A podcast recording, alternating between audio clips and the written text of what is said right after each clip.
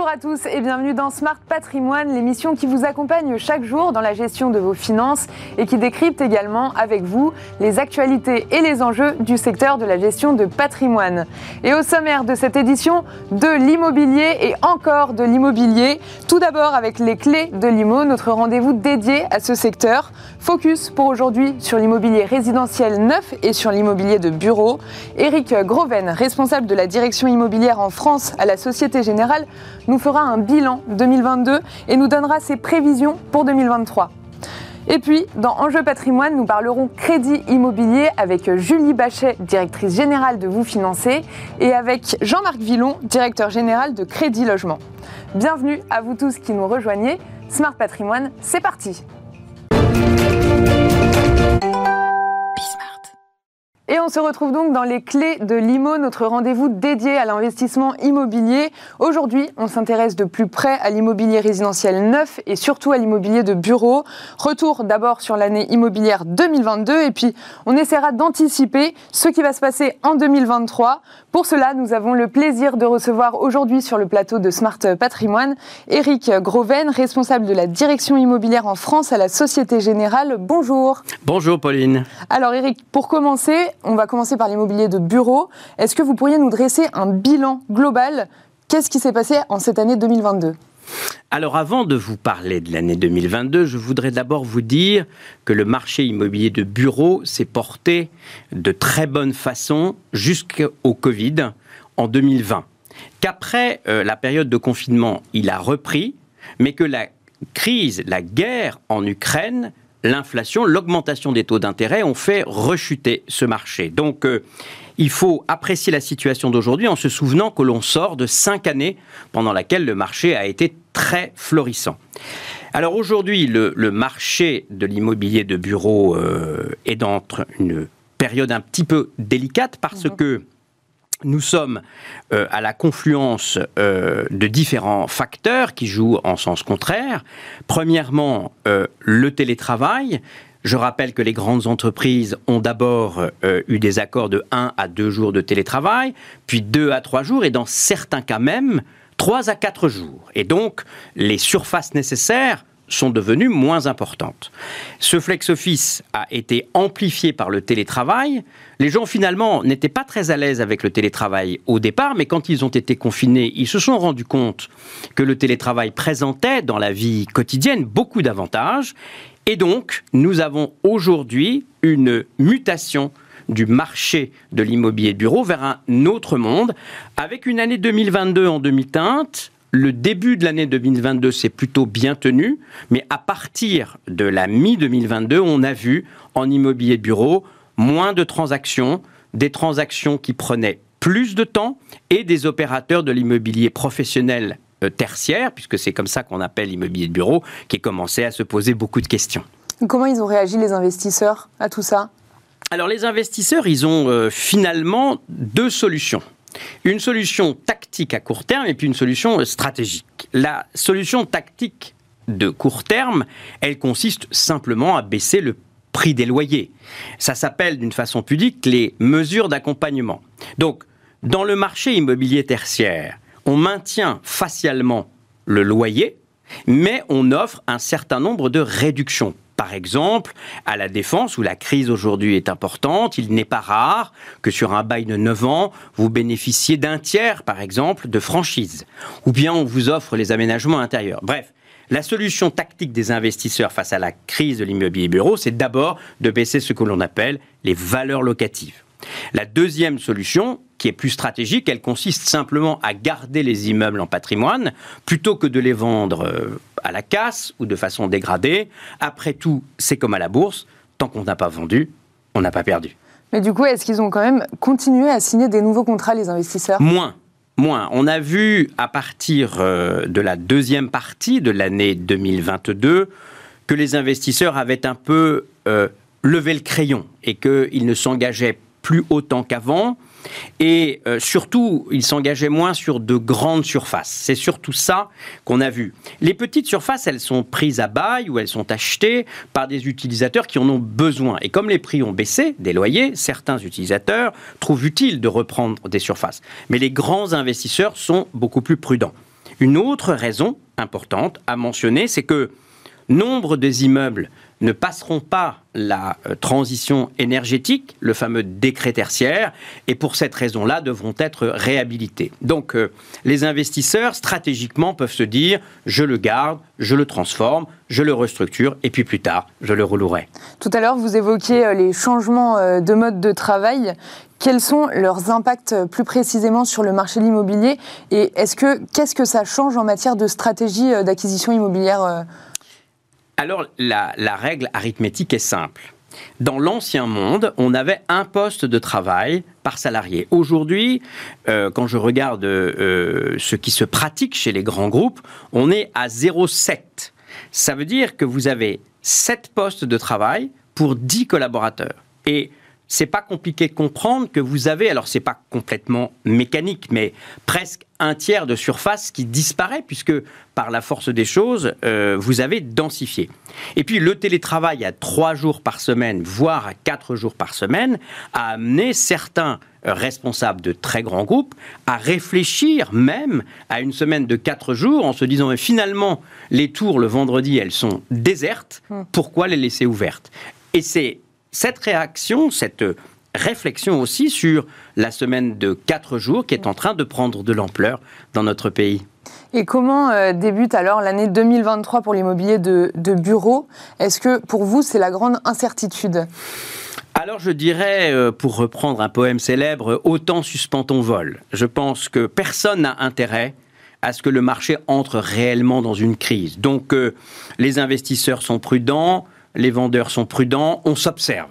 Hmm. Il y a un petit frémissement d'opération. On n'a pas encore observé d'importants décalages sur le prix dans l'immobilier de bureau pour des biens correctement situés. Et d'ailleurs, même sur Paris, on trouve encore des baux qui se signent à 1000 euros du mètre carré dans le quartier central des affaires, c'est-à-dire le haut du marché. Mais ça concerne évidemment quelques arrondissements, euh, quelques micro-arrondissements de Paris. Donc, pour le moment, nous ne savons pas ce qui va se passer. La Banque Centrale Européenne a encore annoncé de multiples augmentations de taux et le marché immobilier déteste mmh. l'augmentation des taux. Alors merci pour ces perspectives et pour ce bilan 2022-2023. Je vous propose qu'on passe à l'immobilier résidentiel neuf.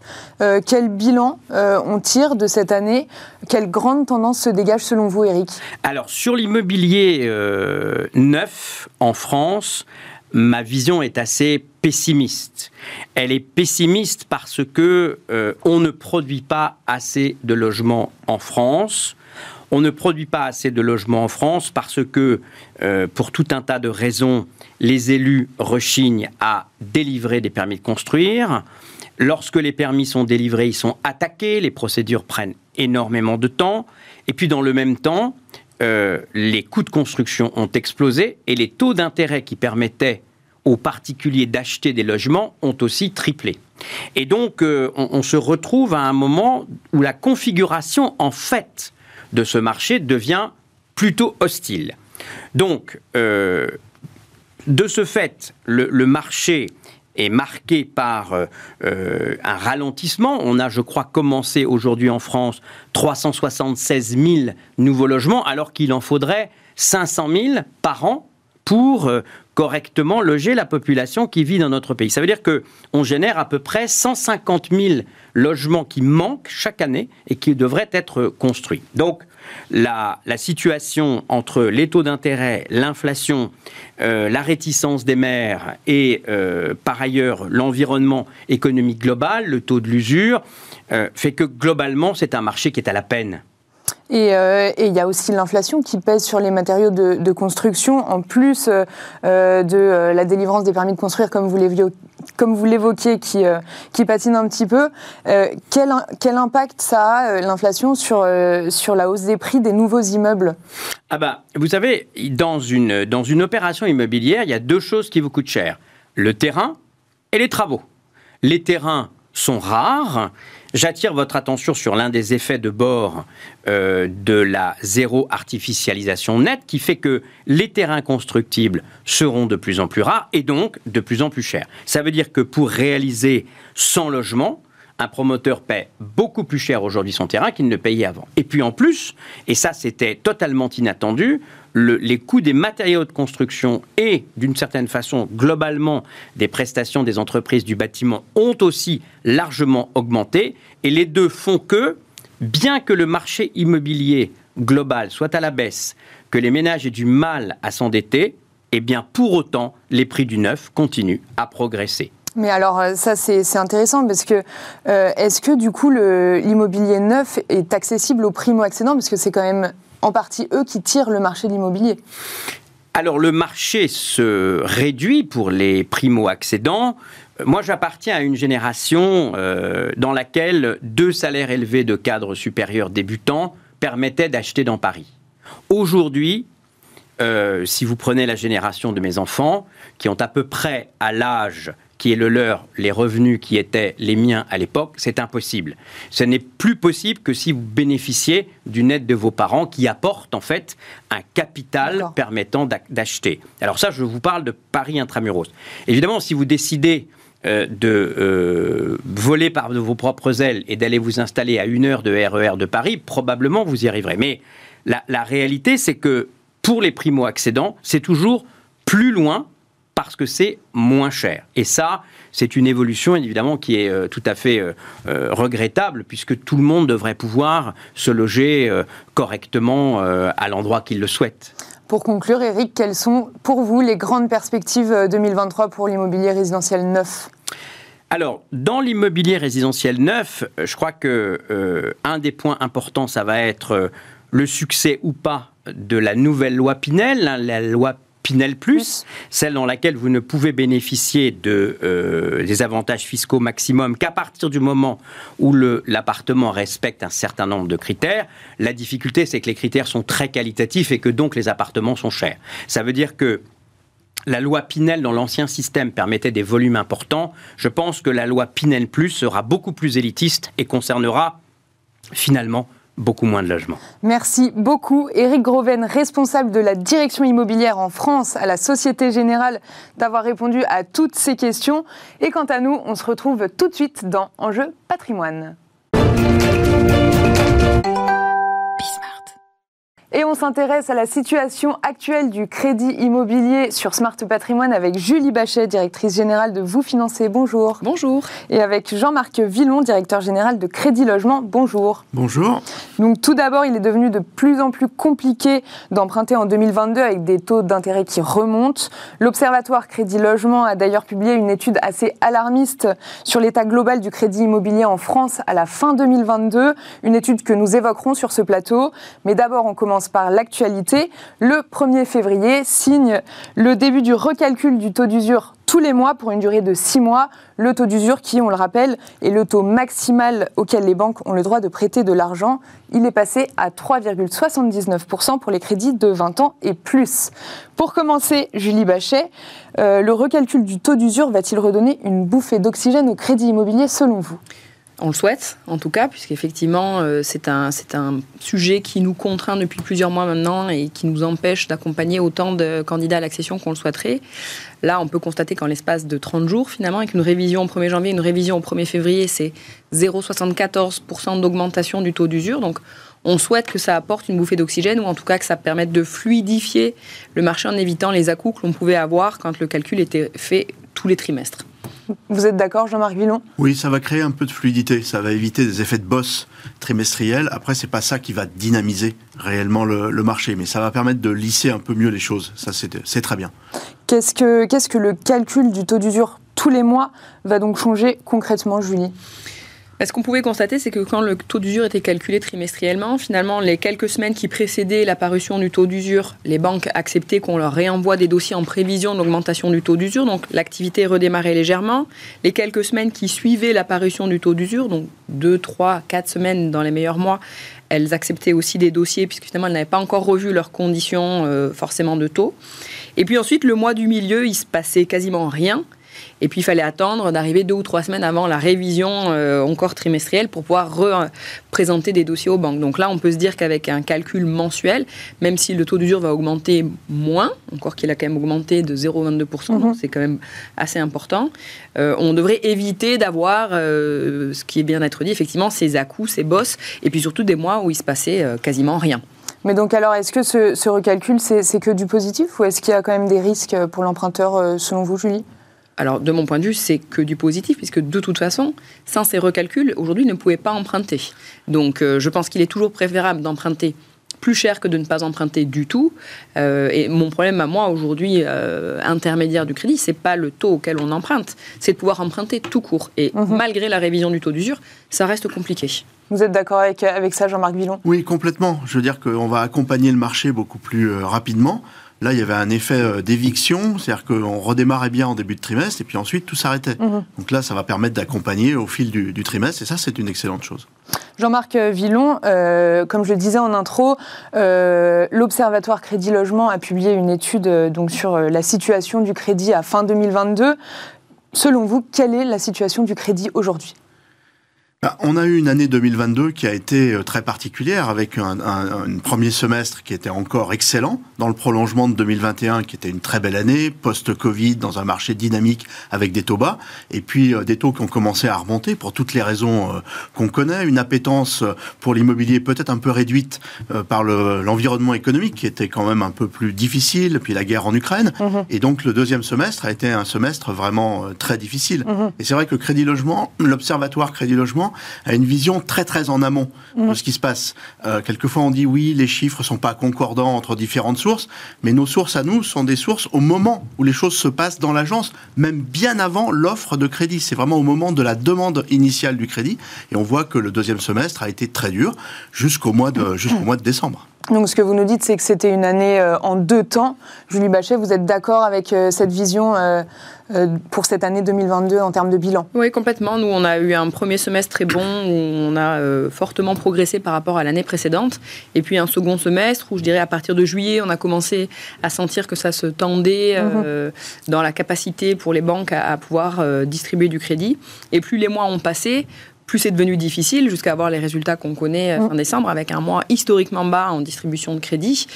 Et ça reste euh, calme, là, y compris en ce début d'année 2023. Euh, oui, c'est calme encore. C'est calme encore. C'est un peu meilleur qu'en décembre. On va publier prochainement nos, chiffres pour le, le, mois de janvier. Je peux déjà dire que c'est plutôt un peu meilleur qu'en décembre. Les taux continuent de remonter, mais ça, c'est normal. Il va falloir qu'ils s'adaptent parce qu'il faut bien que les banques aient une rentabilité euh, suffisante pour pouvoir euh, proposer et offrir du, du, crédit et donc redéverrouiller un peu le marché. Mais l'environnement général, c'est quand même pas spécialement amélioré. Et donc, même si janvier est un peu meilleur, on est encore loin des plus hauts historiques qu'on a connus il y a, il y a, maintenant un an. Mais selon vous, c'est plutôt calme ou plutôt catastrophique en fait euh, cette année, Julie?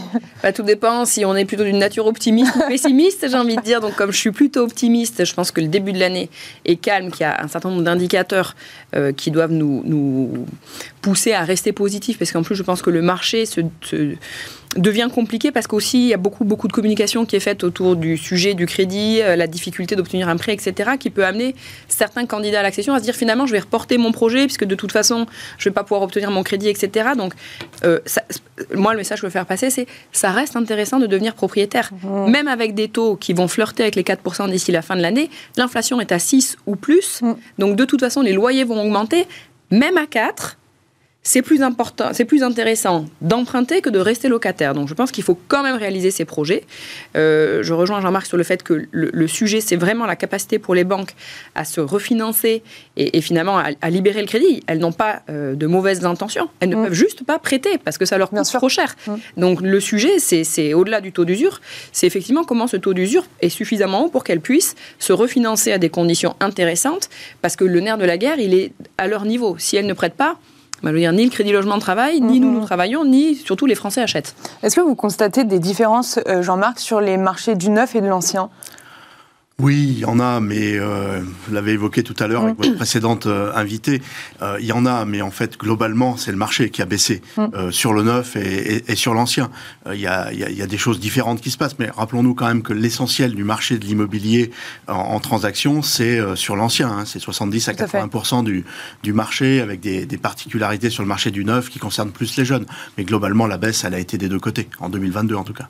Que, quelles sont les conséquences, selon vous, Julie, de, de l'allongement de la durée des crédits? Alors, L'allongement, de toute façon, il va être limité puisque euh, les normes du HCSF font que les banques ne peuvent plus prêter au-delà de 25 mm. ans aujourd'hui. Donc effectivement, on voit que la durée moyenne des prêts s'est rallongée. Il n'y a pas si longtemps que ça, on était à une durée moyenne un peu inférieure à 17 ans. Aujourd'hui, on est au-delà de 20 ans. Mm. Donc c'est bien qu'il y a une nécessité à augmenter euh, la durée des prêts pour pouvoir continuer d'acheter. Euh, je crains que l'augmentation des taux qui limite quand même fortement la capacité d'emprunt des clients ne puisse pas être compensée par une durée qui irait jusqu'à 25 ans maximum. Il y a peut-être à réfléchir à, revenir sur des durées plus longues. Il n'y a pas si longtemps que ça, on pouvait aller sur 30 ans, voire avec certains établissements spécialisés encore au-delà. Euh, donc c'est une question qui va se poser. Mhm. Parce que nous, on a estimé que le, cette augmentation de taux, si on se projette sur un taux à 4%, ça va conduire par rapport au taux de janvier dernier à une baisse de capacité d'emprunt de 25%. Mhm. Même si le marché immobilier devait légèrement baisser, il ne baissera pas de 25%. Donc ce qui est certain, c'est qu'il va y avoir un problème entre ce que les gens peuvent s'offrir compte tenu de leur budget d'emprunt et le coût de l'immobilier. Donc peut-être que revoir la durée maximum euh, au-delà de 25 ans, ce ne serait pas complètement une mauvaise idée. Vous, êtes d'accord? Vous en parlez dans l'étude d'ailleurs de l'Observatoire euh, Crédit Logement, de cette allongée de la durée des crédits. Est-ce que vous êtes d'accord avec la vision de, Julie? En fait, aujourd'hui, on voit que les deux tiers des crédits immobiliers sont faits à plus de 20 ans. Mm. Et pas au-delà de 25 ans, puisque en mm. substance, c'est interdit. Mais avant, c'était beaucoup moins si on regarde sur 10 ans, euh, 10 ans moins que ça. Et, effectivement, les, prix de l'immobilier, euh, ils n'ont pas baissé, ils n'ont pas commencé à baisser, et même s'ils baissent, ça ne sera pas dans les proportions euh, qui, seraient, qui seraient suffisantes. Donc, euh, une autre des possibilités, qui n'est pas très agréable pour les emprunteurs, c'est aussi de revoir le périmètre de leur projet, mhm. partir sur des choses qui sont potentiellement avec moins de mètres carrés, qui sont moins chères. Mhm. Donc ça, c'est sûrement un peu douloureux, mais ça, ça permettrait aussi c'est ce qu'on voit chez certains emprunteurs, c'est qu'ils revoient le périmètre de ce qu'ils veulent acheter pour pouvoir retrouver quelque chose qui soit à des prix plus bas, revoir ses critères à la mm. baisse. Il est sûr qu'on vient d'une période très spéciale où euh, on a des taux, euh, on n'a jamais connu, on a eu des taux jusqu'à moins de 1% mm. sur des crédits immobiliers euh, longs, avec des durées qui ont augmenté, donc des capacités d'emprunt qui ont été phénoménalement augmentées pour les emprunteurs. Et là, il y a un retour en arrière qui est, qui est assez, assez brutal et qui se réglera pas simplement par les prix. Ça, c'est sûr. Il y a un autre sujet important, euh, Jean-Marc, euh, que j'aimerais qu'on traite, c'est la transformation des profils des emprunteurs. Qu'est-ce que cela implique selon vous? En fait, le profil des emprunteurs, il s'est transformé pas simplement en 2022, mais il a déjà largement commencé à se transformer en, 2021. Ça s'est confirmé, concrétisé en 2022. Mhm. Ça, ce sont les mesures euh, de, limitation du, du, HCSF qui ont conduit en partie à ça. Aujourd'hui, pour avoir un crédit immobilier, au-delà du fait que ça coûte plus cher parce que les taux ont remonté, il faut de l'apport, Mm. Ça, euh, les jeunes, ils en ont pas souvent pas, ou alors il faut que ça vienne de, la famille, mais c'est pas possible mm. euh, pour tout le monde. Euh, les taux ont remonté, les jeunes ont souvent des plans de financement qui sont, c'est normal, par nature, les plus tendus possibles. Mm. Donc à partir du moment où on a eu des taux qui ont commencé à remonter, des limitations dans les durées et la nécessité d'avoir un apport par la limitation du taux d'endettement, eh bien forcément, ça a sorti pendant un certain temps les jeunes primo-accédants. Après, la hausse des taux, elle a aussi sorti d'autres d'autres emprunteurs qui pouvaient plus emprunter parce que les banques n'étaient pas en situation de leur prêter pour des questions de rentabilité. Donc c'est vrai qu'on a eu des transformations, mhm. mais il y a aussi eu des rééquilibrages en fin d'année 2022. D'accord. Vous êtes d'accord, Julie, avec cette transformation des profils des emprunteurs? Oui. Alors je dirais que ce sont aussi fortement touchés les investisseurs, et ça c'est un vrai problème puisqu'effectivement s'il n'y a pas d'investisseurs, eh bien ça, ça, limite le marché de la location également. Et moi je pense qu'il y a un vrai sujet quand même avec les normes du HCSF qui limite notamment l'endettement à 35%. Ça ne me semble pas la seule approche à avoir quand on est sur des profils qui gagnent 10, 10 000 euros ou plus mm. par mois. L'endettement n'est pas le sujet. Le sujet qui est important, c'est plutôt une approche en reste à vivre. En tout cas, nous, c'est ce qu'on pense. Et c'est vrai que ces normes qui finalement empêchent euh, une approche en différentiel sur le calcul des revenus locatifs, qui limite à 35%, qui limite à 25 ans, ça fait tout un, une accumulation de normes qui rendent l'accès au crédit difficile, effectivement, pour les primo-accédants, mm. mais pas seulement, pour les investisseurs aussi, y compris pour des personnes qui ont des très beaux profils aujourd'hui, puisque le coût de la ressource est tellement élevé que les banques perdant de l'argent sur chaque crédit, moi je vois aujourd'hui des, des, profils pour lesquels on, on, aurait pu avoir des banques qui se seraient battues pour financer le ah. dossier, qui aujourd'hui disent non, je ne le veux pas, parce que c'est un million d'euros, et c'est trop, et je préfère faire trois dossiers à 300 000 qu'un dossier à un million. Donc on se retrouve dans une situation qui est quand même ubuesque, où, mhm. où, on va financer des, des profils qui sont parfois un peu limite, et où on va euh, e-, exclure du marché des personnes qui ont un très beau profil pour des raisons euh, qui ne sont pas forcément compréhensibles pour l'emprunteur en tout cas. Oui, pourquoi en fait ils, privilégient des dossiers, euh, disons, à 300 000 plutôt qu'à 1 million? Parce que le coût de la ressource est tel aujourd'hui que sur chaque prêt immobilier, la banque perd de l'argent. Et plus le crédit est important, plus elle va perdre de l'argent. Donc elle va limiter et choisir vraiment les profils. Donc on a euh, beaucoup d'établissements qui aujourd'hui n'acceptent que des prêts d'un certain montant, mais qui ne dépassent pas un autre montant, des profils avec un minimum de revenus de 5 000 euros par exemple. Donc il y a une sélection qui fait qu'aujourd'hui, euh, moi j'ai reçu un barème ce matin, si vous gagnez moins de 30 000 euros à l'année, ben, le taux qu'on vous propose, c'est 3,50. Le taux d'usure étant ce qu'il est, de toute façon, ça veut dire que vous ne pouvez pas emprunter. Donc, mmh. euh, le marché fait que il y a une exclusion des profils, de certains profils, petits profils ou gros profils, parce que si la banque vous dit je ne prêterai pas plus de 300 000 euros, bah là aussi les gros profils, du coup, ils sont mm. exclus. D'accord. Est-ce que, euh, selon vous, euh, on a parlé de l'inflation euh, rapidement en début d'émission, est-ce que c'est la seule cause de la chute des productions des crédits immobiliers, Jean-Marc? L'inflation? Oui. Non, non, non, il n'y a pas que ça. Il a mm. pas que ça. Alors bien sûr, euh, l'inflation, elle joue par, sur les taux, ça c'est sûr. Inflation veut dire euh, hausse des taux, des, banques centrales, et puis on sait que c'est pas fini, mm-hmm. parce qu'effectivement, il faut freiner euh, l'économie, c'est la seule façon dont on sait gérer l'inflation. Donc forcément, tout ça se retranscrit sur les taux des crédits, qui d'ailleurs n'ont pas remonté autant sur les crédits immobiliers que les taux sur les, marchés financiers. Hein. Mm-hmm. Les banques ont absorbé une partie de, une partie de cette hausse. L'inflation, elle joue sur le prix des matières premières, elle joue sur beaucoup d'autres choses. Après, il y a l'environnement économique et les perspectives qu'on peut avoir. C'est-à-dire qu'aujourd'hui, il y a probablement un certain côté anxiogène qui peut amener à différer mhm. un certain nombre de, projets. Euh, les développements de la guerre en Ukraine, ce qui pourrait se passer sur l'évolution euh, économique dans, les temps qui viennent. Donc ça, ça peut amener à, différer des, projets. Et puis ce qui amène aussi à différer les projets, c'est qu'on n'arrive pas à trouver le, mm. le bon financement au, bon taux qui permet de passer. Je pense qu'il y a plein de mm. dossiers qui n'ont pas pu se faire pour, pour ces raisons-là. Pour, pour, finir cette émission, euh, j'aimerais qu'on parle quand même des perspectives pour l'année 2023. Euh, Est-ce que, euh, Julie, selon vous, ce recul devrait se, se poursuivre?